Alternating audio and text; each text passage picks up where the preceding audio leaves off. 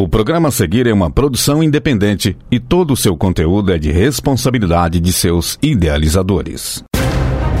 Boa noite, amigos ligados no Tiro Livre. Como é que vocês estão nessa segunda-feira, 29 de janeiro, última segunda-feira desse mês inicial do ano de 2024? Eldo Rodrigues na área e ao meu lado tô com meu companheiro Euler Reis e minha parceira de bancada também, Giovana Salum, para apresentar a última edição especial do Tiro Livre.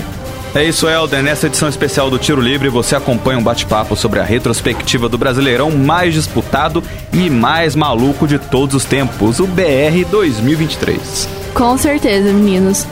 Bora lá que vai ser uma prosa boa demais. E lembrando, para ficar sempre pertinho da gente, siga as nossas redes sociais. Nosso Instagram e Twitter são arroba Tiro Livre UFO. Acompanhe o Tiro Livre por lá e não perca nada do esporte do Brasil e do mundo. Segunda-feira também é dia de resenha. Porque o esporte não para. Está começando. Tiro Livre. Bora começar então esse papo falando do início justamente aí do Brasileirão. Esse Brasileirão Rei, né? O primeiro campeonato brasileiro depois da morte do Pelé. Que o pessoal aí das emissoras aí, CBF e Companhia Limitada, resolveu fazer essa homenagem aí ao rei do futebol que nos deixou aí no ano retrasado. E para compor, né, esse time de 20 concorrentes na elite do Campeonato Brasileiro de 2023, a gente tinha quatro times aí que subiram da Série B do Campeonato Brasileiro e que estavam doidos, mas doidos mesmo, para uma permanência na Série A, que é o que os especialistas até apontam, né? Que o primeiro ano de um time que sobe da B na Série A é o ano mais complicado. Eu estava até vendo ano passado a entrevista do Rogério Senna, assim que conseguiu se manter na Série A, falando até questão de ano zero, né? Que eu concordo, né? Que é esse ano zero, né? Que vai ver se você vai dar conta mesmo, se seu projeto vai se manter, se vai tocar para frente, ou se você vai regredir um passo para trás que está na Série B. E desses quatro times que subiram no ano passado e queriam essa vaguinha na Série A, a gente tinha o Cruzeiro, o Grêmio, o Bahia e o Vasco. E todos aí, tirando o Grêmio, são sociedades anônimas do futebol. Inclusive, é essa permanência na Série A, ela também estaria atrelada ao sucesso, é, uma coisa que balizaria o modelo de SAF é, no Brasil ou não, seria uma manutenção, porque tal qual a gente discutiu na retrospectiva aqui de janeiro do ano passado, o, por exemplo, o Cruzeiro, é, o Vasco aí terem subido para a Série A na, no ano de 2023, justamente seria o que daria a base, o sentido para os clubes procurarem mais a SAF no Brasil ou não, né? O sucesso esportivo desses times aí. Inclusive, acho que a época o Bahia, não lembro se já tinha se juntado ao Grupo City, acredito que sim. E o Bahia também é, subiu junto aí é, da rapaziada aí para a Série A. E são experiências muito interessantes, né? E a temporada de 2023 ia definir se as experiências seriam interessantes positivamente ou negativamente.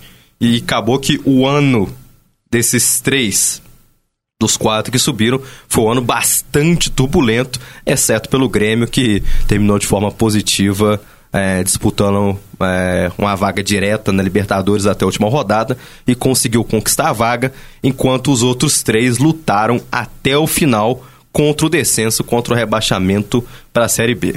Mas antes de falar desses três especificamente aqui, eu queria ouvir a opinião de vocês aí é, a respeito do que, que aconteceu esse ano, principalmente com esses três times, né? Com esses quatro, e a gente pode entrar um pouco no tema Botafogo. Euler, abre a roda, por favor na temática Série B, né? Cruzeiro que inicialmente se esperava que fosse até subir com uma dificuldade maior e tal. Muito se colocava ali Grêmio, até o próprio Vasco, muito acima do Cruzeiro. Também pelos valores que imprimiram na SAF do Vasco, na SAF do Bahia e posteriormente ali o Grêmio investindo pesado também na montagem do elenco da segunda divisão. Então, se esperava bastante era desses times. E o Cruzeiro ali, se calhasse, pegaria um quarto lugar, subiria junto com a galera, não ficaria de fora.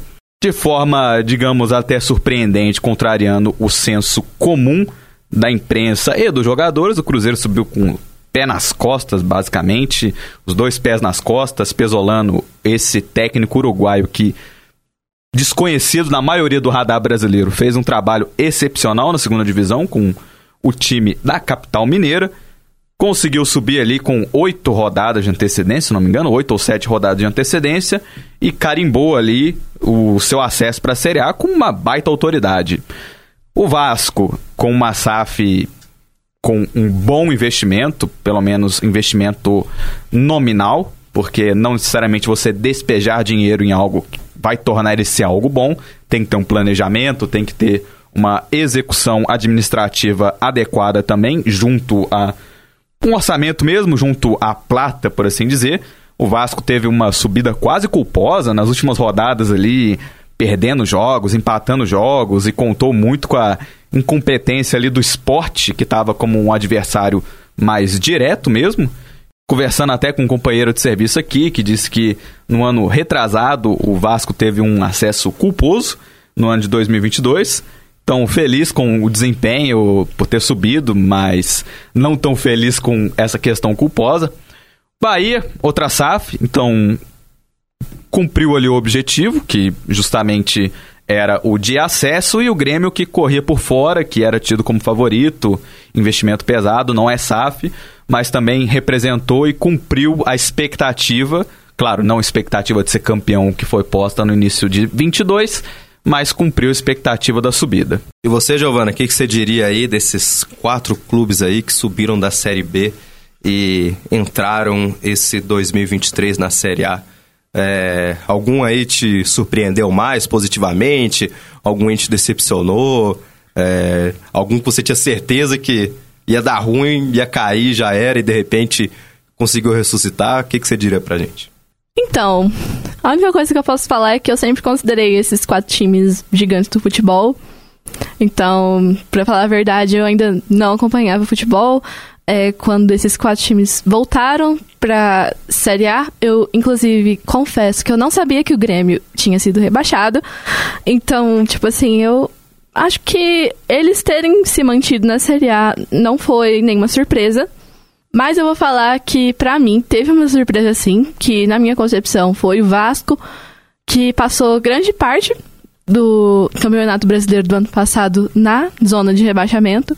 Só que aí na janela de contratação, depois que isso aí passou, teve uma subida legal, ficou, ficou assim na zona da degola? Sim. Mas acabou escapando, principalmente com a atuação do Verrete, né, e do Paier.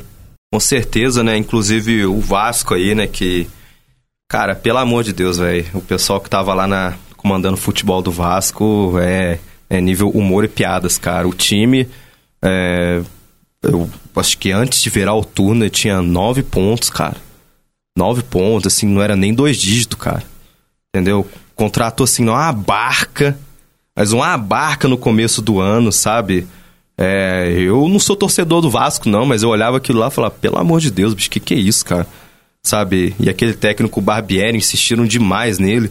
Se eu me lembro bem, comandou o time por 11 rodadas, cara. E o resultado não vinha. Esse cara insistindo naquele cidadão e o futebol sofrível, assim, de dar calo no olho mesmo, coisa, coisa tenebrosa. E realmente tudo mudou na janela de contratação. Acertaram em algumas boas contratações. O Paê aí, pô, destaque aí da, da seleção francesa aí, é, jogador aí de, de campeonato europeu, Champions League, o cara assim conceituado, veio parar aqui no Brasil. Tal qual o Luizito Soares, né, que também foi parar no Grêmio, mas foi uma outra situação, mas que jogou muito também nessa temporada, o Luizito. E, assim, foi um dos responsáveis pela boa campanha do Grêmio também. Mas o Grêmio é um time arrumado, tem a casa arrumada também. Realmente foi uma incógnita quando o Grêmio caiu, né? A gente né, não vai entrar muito nesse meandro, porque é muito passada, mas caiu pagando salário em dia, com jogadores renomados, sabe? E assim, nem entendeu, não seguiu nem a linha o roteiro do rebaixamento e o Grêmio caiu para a Série B. Mas falando ainda do Vasco, né? É, acertou aí nessa janela aí, quando trouxe o Verrete aí. Que todo time você precisa de um homem-gol, cara. Não, não tem pra onde escapar. É, o Bahia tinha ali seu, seus homem-gols ali. É, o Grêmio também. É, o Vasco arrumou seu homem-gol e esse cara começou a desandar, fazer gol. O Bahia também foi pegando condicionamento ao longo. E acho que, principalmente, o cara que, que foi a cara aí desse Vasco aí, que, que não caiu, foi justamente o Ramon Dias, né? O argentino técnico que, assim, organizou o que era um catado é, com umas boas peças aí que chegaram na janela de transferência da metade do ano.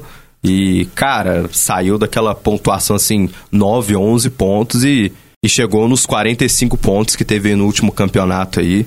E realmente escapando é, na última rodada, né? Que inclusive foi uma disputa maluca. Mas a gente volta depois nessa disputa do rebaixamento aí, questão de diretorias aí que erram pra caramba, politicagem que derruba clube. E a gente pode falar um pouco aí do, do caso do, do outro time que usa preto também na sua bandeira aí, que tem um Aque- uniforme aí. Aquele bairro do Rio de Janeiro? É aquele bairro lá que inclusive falam que é um bairro até caro de se morar, que é o Botafogo. Falar de Botafogo, eu. Difícil, né? Difícil. Imagina um, um time aí que tá desde a década de 90 sem estar tão realisticamente perto de ganhar um campeonato brasileiro, liderar o campeonato por 31 rodadas, assim, melhor primeiro turno da história, disparado. Começou um oba-oba descomunal e, de certa forma, justificado, mas de certa forma, assim, inaceitável, porque simplesmente não dá, né, cara? Não dá. Você, eu acho que os deuses do futebol acabam te cobrando, embora ninguém acreditasse. Eu lembro até no começo ali do, do campeonato de 23, em que a gente brincava aqui, né? Ah, fazer aposta, não sei o que e tal. E tinha uma aposta lá, Botafogo campeão. Eu não lembro quanto pagava, mas pagava um- uma graninha, né? E tinha a aposta Botafogo que não era campeão. E aí eu pensei assim, rapaz, se o sujeito coloca aí 100 mil reais no Botafogo campeão, ele não é maluco. Aí se ele coloca 100 mil reais no Botafogo não sendo campeão, ele também não é maluco. Porque pode acontecer. E de fato aconteceu. O que todo mundo não esperava. Alguns representantes da imprensa aí falando. É, tô falando que o Botafogo vai ser o Arsenal, mas não tem Manchester City no Brasil. De fato, não tem Manchester City no Brasil, mas a pipocada veio de qualquer jeito, né? Palmeiras aí numa consistência que é a consistência que o campeonato brasileiro necessita para que você seja campeão. Porque não adianta de absolutamente nada você fazer o primeiro turno, o melhor primeiro turno da história. Tanto que, à época, eu comentei com alguns amigos aqui. Ah, bota. Eu tava vendo uma reportagem ali na televisão. Ah, Botafogo, melhor primeiro turno da história, maravilhoso, lindo, cheiroso. E eu disse: não vale de nada. Não vale de nada. Porque você não precisa liderar um campeonato todas as rodadas para ser campeão. Você só precisa liderar ele na última rodada. Botafogo liderou por 31, tropeçou de forma inacreditável diante do Palmeiras, que ali foi, eu acho que a pá de cal, assim, definitiva para qualquer chance de recuperação do Botafogo. Foi o ponto de não retorno do Botafogo e simplesmente lustrou, entregou a taça pro Palmeiras e falou: Ó, você só seja educado de levantar lá no final do ano, viu? Mas já tá aí no Allianz aí e tal, mas só levanta no final do ano aí pra não ser desumilde, né?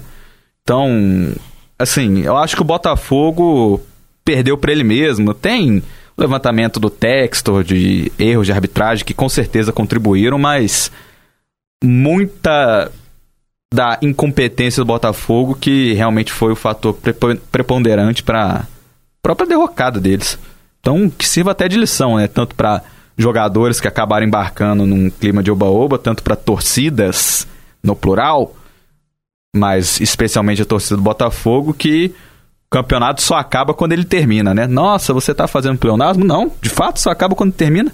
A última rodada, que é a que importa que vale alguma coisa, e o que importa que vale alguma coisa não é o desempenho sensacional em um turno, é a consistência em ambos os turnos que te dá um título de campeonato brasileiro. E, assim, antes de passar a palavra pra Giovana, eu. Cara, eu queria dizer que é o seguinte: essa campanha do Botafogo, ela assim. Ela, ela foi triste, cara. Essa, essa derrocada final, sabe? Ela foi muito triste. Eu. é, aquele jogo do Palmeiras, eu concordo, foi, Foi divisor de águas, tava 3 a 1 pênalti ali. 3x0, 3x0. 3 a 0 ó, pior ainda, entendeu?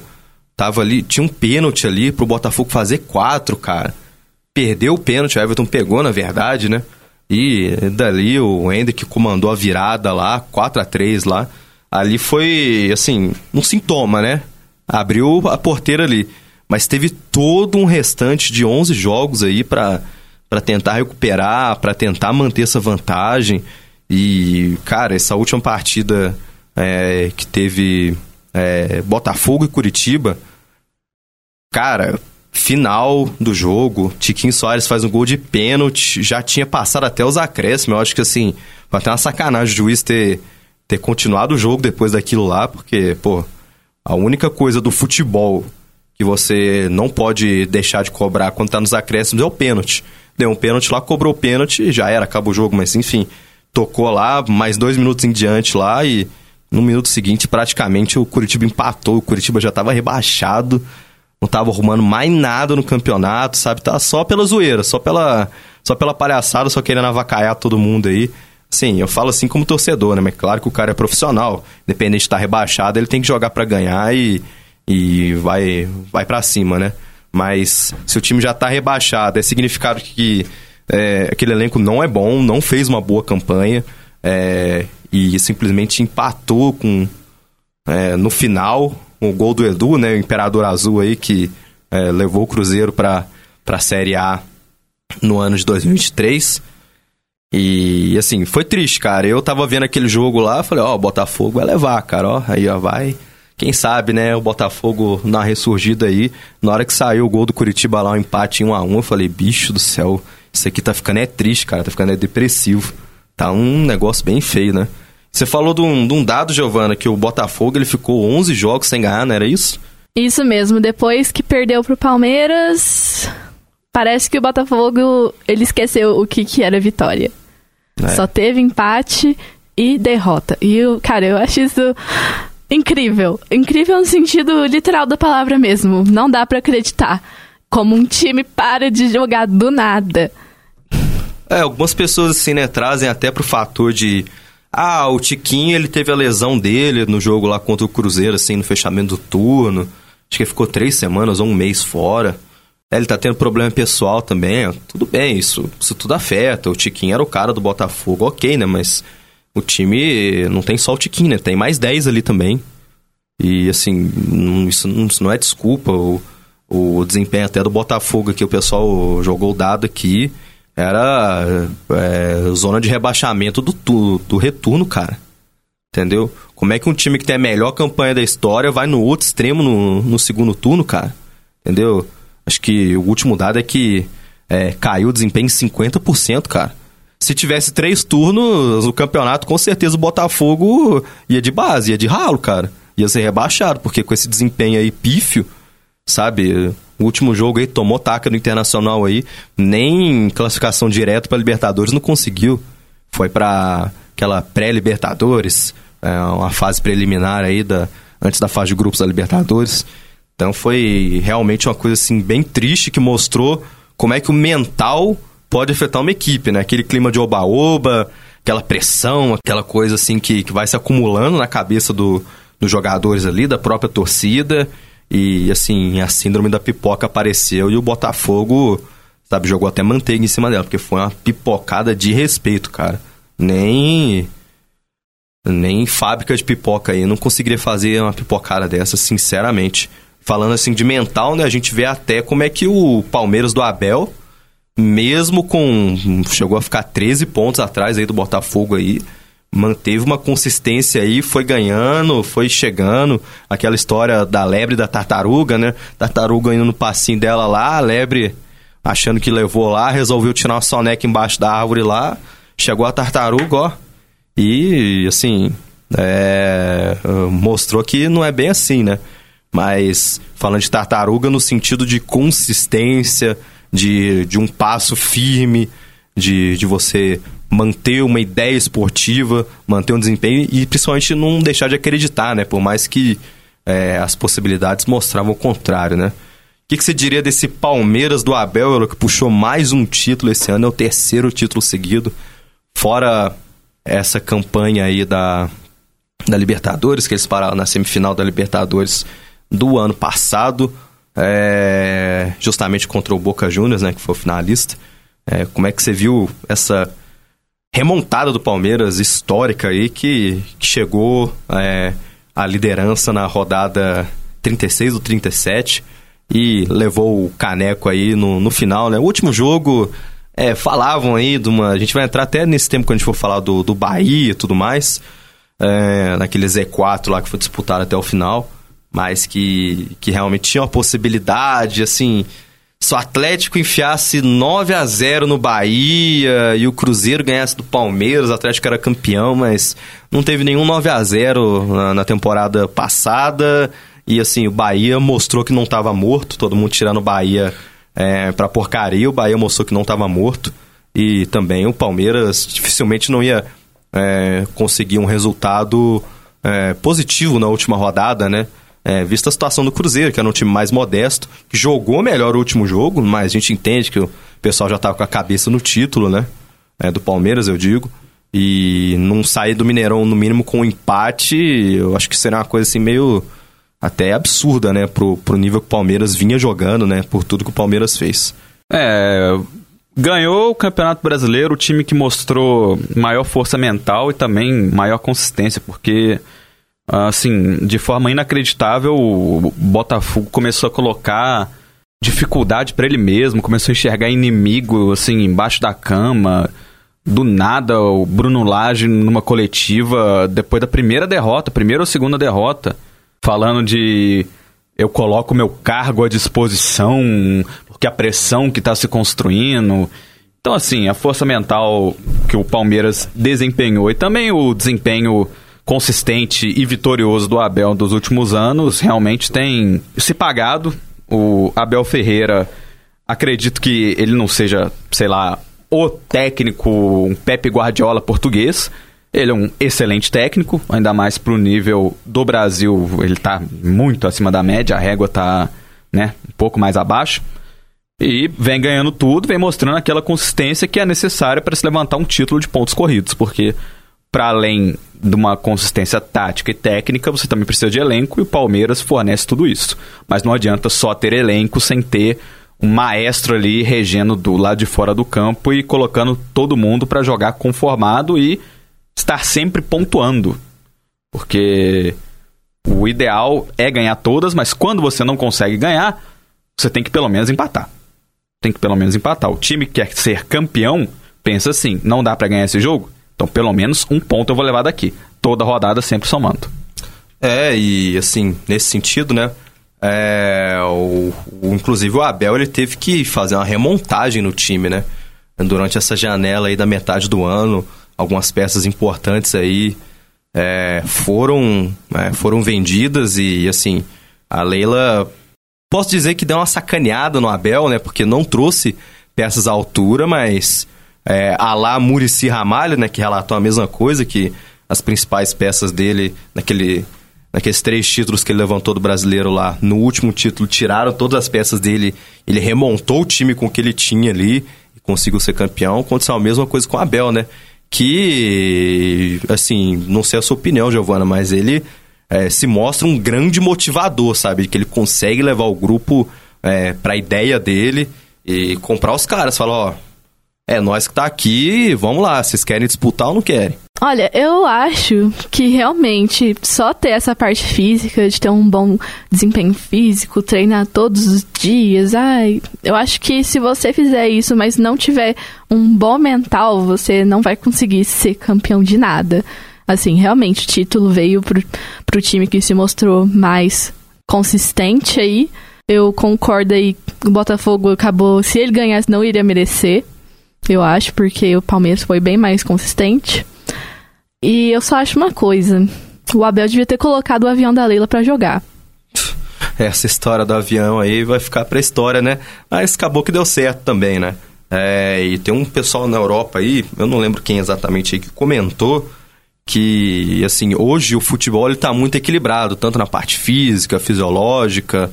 É, no Brasil ainda há um desequilíbrio financeiro muito grande, mas essa questão tem o fair play financeiro também.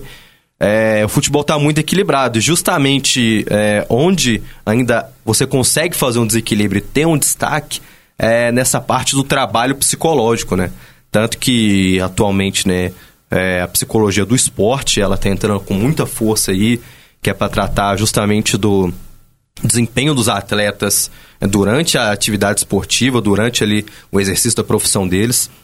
Então, a coisa que até os clubes aí precisam se antenar de ter um psicólogo do esporte ali voltado para essa área, justamente aí para não deixar o desempenho dos caras cair, é, tá sempre atuando ali no mental deles ali para eles entregarem o melhor resultado possível pro objetivo daquela equipe ali, né? O meu objetivo é bater campeão, meu objetivo é uma vaga na Libertadores, meu objetivo é não cair, por exemplo.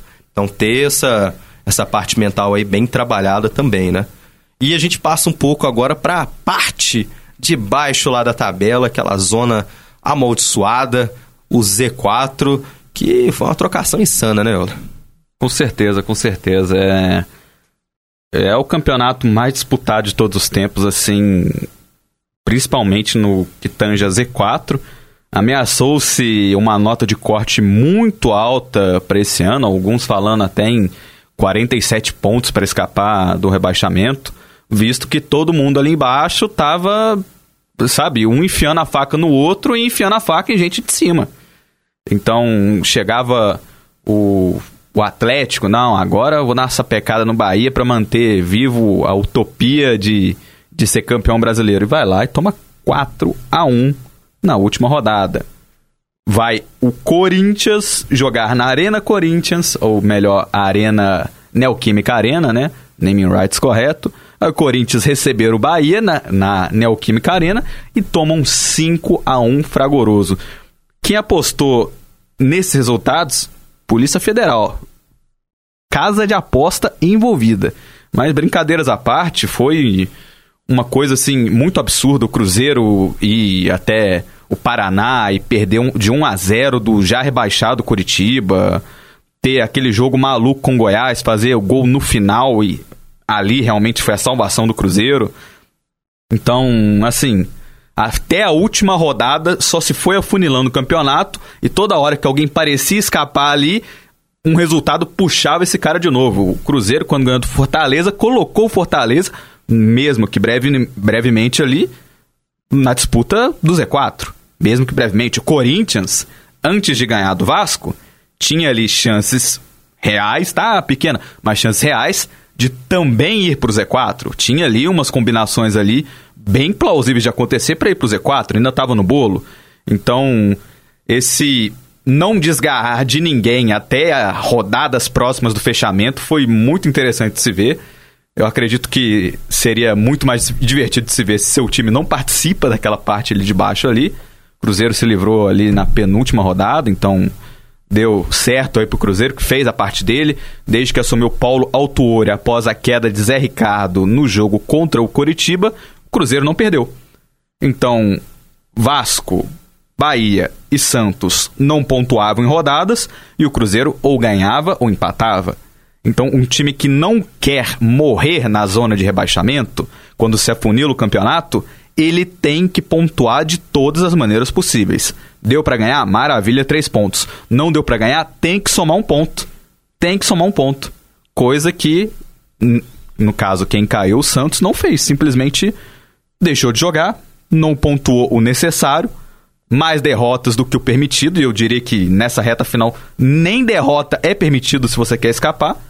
Mas ali na última rodada, o Bahia fez a parte dele, o Vasco fez a parte dele, e o Santos foi fragorosamente derrotado e selou seu destino, né? Parece que o Pelé foi embora e o Santos quis ir junto com o rei. É, e nesse sentido aí, né? É, foi bastante complexo, né? Essa, essa, essa parte aí, principalmente do, do Cruzeiro, do Santos, do Vasco, do Bahia, ficaram disputando até o final aí, que mostra que teve muitos erros da, da diretoria e das SAFs, né? Que, assim, contrataram mal, trouxeram, assim, técnicos que. Principalmente o Cruzeiro, que teve quatro técnicos no ano que realmente não deram resultado. O passivo do Vasco também foi gigantesco, porque no primeiro turno você, o time ter uma vitória com o Barbieri. Depois, no segundo turno, emenda 10 vitórias e 9 foram com o novo técnico Ramon Dias. Então, o Vasco teve desempenho em pontos no segundo turno, digno ali da parte mais alta da tabela, quinto lugar, se eu não me engano. Então, assim, erros que quase custaram a vida de Bahia, Vasco e Cruzeiro. O Santos realmente morreu e a culpa, para além do desempenho em campo, é da política do Santos, que cometeu erros que já flertava com o rebaixamento há pelo menos três anos e no ano de 2023 foi consumado. Com certeza, né? E o Vasco também, é, tirando algumas vitórias inacreditáveis aí da Cartola aí, é, com, com, até jogadores improváveis, igual esse jogo do Bragantino. Quem meteu o gol lá da vitória lá foi o Serginho Kosovo, cara. Pelo amor de Deus, é, contra o Atlético também, o Cruzeiro naquele jogo lá na Arena MRV, lá, o primeiro jogo, uh, ganhou a partida lá, o clássico, lá com gol contra do Jamerson, cara. Inclusive, esses três pontos que o Cruzeiro ganhou foram justamente é, os pontos que, que faltaram pro Atlético aí na reta final, fez falta. Então, assim, foi, foi uma coisa insana. E o Santos, cara, por erros da diretoria, por, assim, é, questão, assim, né, de, de, de uma certa soberba, uma certa arrogância, mas realmente um elenco é, ruim também, como a maioria que tá, tá ali naquela zona ali foi o que precisava ganhar na última rodada em casa para não cair e não fez a sua parte. A gente viu que quem se salvou justamente fez a sua parte. O Bahia precisava ganhar e assim ainda contar com o tropeço de, de Vasco é, ou ou Santos.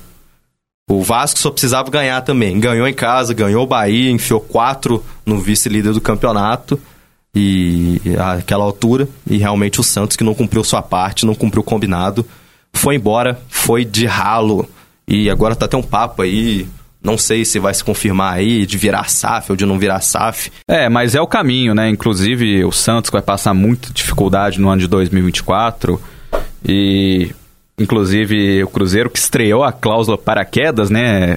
No caso o fim dela que antes batia lá embaixo, ainda tinha verba de Série A e subia. Cruzeiro estreou a, o, o, fim dessa cláusula, então o Santos também vai experimentar isso daí. Então o Vasco caiu e não voltou no ano seguinte. Cruzeiro caiu, ficou amargando ali dois anos ali, três anos ali até subir de novo. É, o Santos tá nesse caminho, vai ter que virar SAF e, e enfim, tem poucas possibilidades para além disso, mas só a SAF não é solução, tem que ser uma SAF bem administrada, tem que ser uma SAF que realmente consiga ter um desempenho fora das quatro linhas satisfatório. E estão falando até de compra de Neymar. Ai, meu Deus do céu, é, surge em cada coisa, cada coisa nessa reta final. Mas o que foi feito, é, ainda mais com as SAFs aí que não caíram esse ano, que foi o que foi comentado no início do programa, que o Rogério disse, cara, é o ano zero, entendeu? O ano zero. E pro Cruzeiro também era uma espécie de ano zero, porque objetivo, você sai da Série B, sobe para a Série A. Você se mantém na Série A, você mantém toda a verba, a cota de televisão que vai ser investida em você, você mantém aquela visibilidade, você progride naquela reconstrução que é feita. O Bahia, um caso menos grave que o do Cruzeiro, mas Cruzeiro e Vasco estavam progredindo nessa reconstrução. Cair para a Série B não mataria nenhum dos dois, e nem mataria o Bahia, mas atrasaria essa reconstrução. Então, causa maior sofrimento no torcedor, atrasa a reconstrução e é algo que ninguém quer, quer ver feito no seu planejamento. Ainda mais essa queda da receita, que a receita é uma coisa muito importante, né? Se o Cruzeiro vai para a Série B, era 9 milhões de receita de televisão. Agora, no ano que vem, vai ter uma receita de 100 milhões. Então, realmente é uma coisa impressionante. E 100 milhões faz a diferença no planejamento de Série A, né, Giovana? Pois é, faz diferença demais. E eu acho que o auge dessa trocação foi justamente no dia 6 de dezembro do ano passado, né? Que foram todos os jogos ao mesmo tempo. E eu vou falar. Eu tava acompanhando a tabela em tempo real lá no Google e era um sobe, desce, sobe, desce, sobe, desce insano. Começava com Bahia. Aí depois, do nada, Vasco cai. Não, agora é o Santos que cai. Não, olha só, é o Bahia que vai cair de novo. Aí acabou que, no fim das contas, o Santos caiu pela primeira vez em sua história. E é como eu gosto de falar, tem uma primeira vez para tudo, né, gente? Tanto que ano passado foi um ano de surpresas. É, Manchester City, campeão da Champions pela primeira vez. Fluminense, campeão da Libertadores pela primeira vez. São Paulo, campeão da Copa do Brasil pela primeira vez. E olha só, o Santos rebaixado pela primeira vez. Tinha como fechar 2023 de uma forma mais legal, empolgante? É, não diria assim legal, né? Porque o pessoal do Santos eles não gostaram muito, não. É, teve até um caos lá na, no entorno da Vila Belmiro e da própria cidade de Santos também, né? O pessoal botou fogo em ônibus, botou fogo em carro de jogador, botou fogo em veículo aí de pessoal da arbitragem também. Enfim, quebraram tudo lá. Realmente aquela coisa que acontece quando tem rebaixamento de time grande. Não é defendendo a violência não, viu, gente? Mas é uma coisa que, assim, acabou correndo, né? Teve o caso do Cruzeiro aí, o pessoal depredou o Mineirão inteiro lá quando teve rebaixamento em 2019. É, vai, o Curitiba contra o Fluminense, teve questão da Batalha Campaula também, que são coisas que acontecem aqui no futebol do Brasil.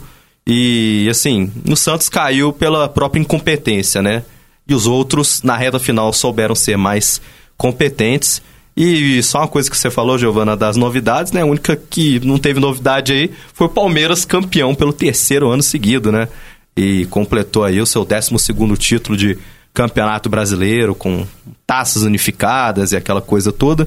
E é o maior campeão brasileiro em qualquer espectro que você olhar, seja desde que é com esse nome, Campeonato Brasileiro de 71, é, seja na era dos pontos corridos, seja com a unificação de, de várias taças aí, em Taça Brasil, Robertão e vamos lá.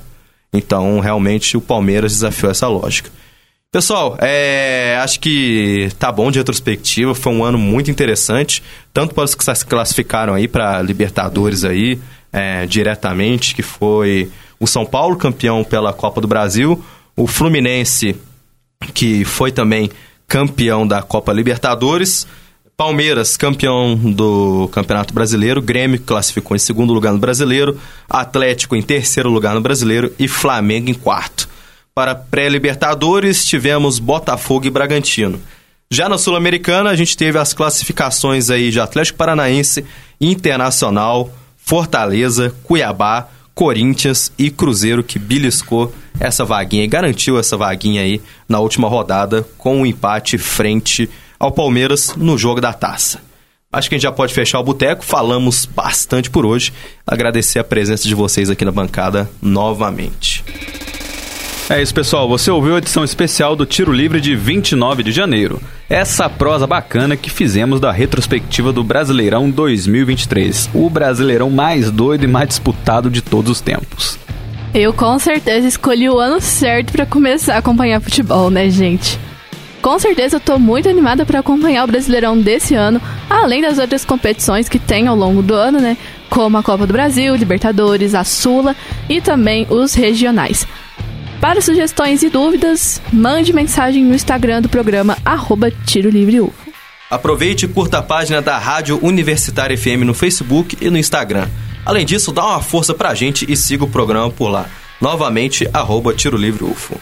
Fique atento às próximas edições semanalmente, nas segundas-feiras, às 8 horas da noite. Vale ressaltar que todos os nossos programas estão disponíveis no nosso Spotify também no Spotify. Fique de olho nos nossos podcasts. Procure o Tiro Livre nos tocadores de música aí, que lá falamos de tudo, desde NBA até Fórmula 1.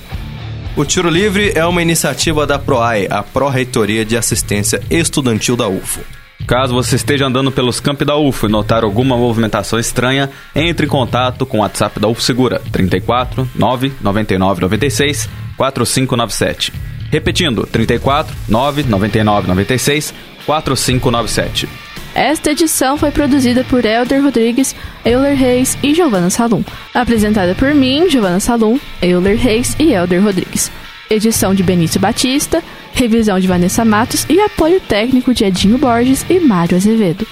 Semana que vem estamos por aqui novamente, então siga com a gente. Obrigado pela audiência de sempre, rapaziada. Valeu, pessoal. A gente se encontra aqui semana que vem de novo. Um forte abraço. E bora já cultivar expectativas pro Brasileirão desse ano. Forte abraço, pessoal. É, terminar também esse programa aí, é, anunciando para vocês aí, que é o meu último programa Tiro Livre, é, do pessoal aqui da bancada também.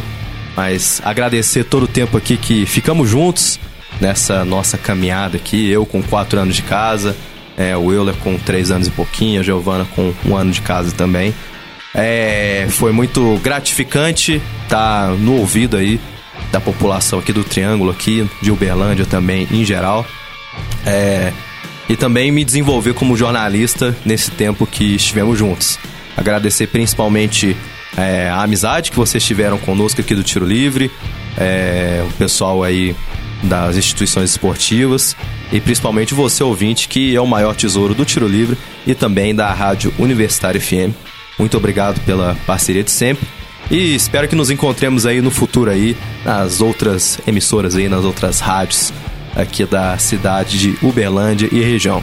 Muito obrigado pela amizade de sempre e até mais. É, três anos aqui, experiência muito boa, consegui crescer demais como profissional, agradeço todas as oportunidades que eu tive por aqui. Foi gratificante, mas ciclos são necessários de serem fechados. Então a gente sempre tirar o melhor da experiência que a gente tem e sempre ter essa ambição positiva de alçar novos voos, alçar novos crescimentos e continuar a nossa caminhada. Muito obrigado, ouvinte. Vocês sempre foram essenciais para que isso aqui continuasse rolando. E eu também me despeço, galera. Eu, com um mísero ano de participação aqui no projeto, mas foi o suficiente para eu desenvolver várias habilidades que eu não sabia que eu tinha. Aprendi muito sobre esporte com todo mundo aqui dessa equipe. Foi muito bom ter feito parte dessa história. Um forte abraço e até o próximo esbarro aí que a vida deve com a gente. Um abraço, gente. Valeu. Boa noite. Universitária apresentou Tiro Livre. O conteúdo que você ouviu é de uma produção independente, sendo assim de inteira responsabilidade de seus idealizadores.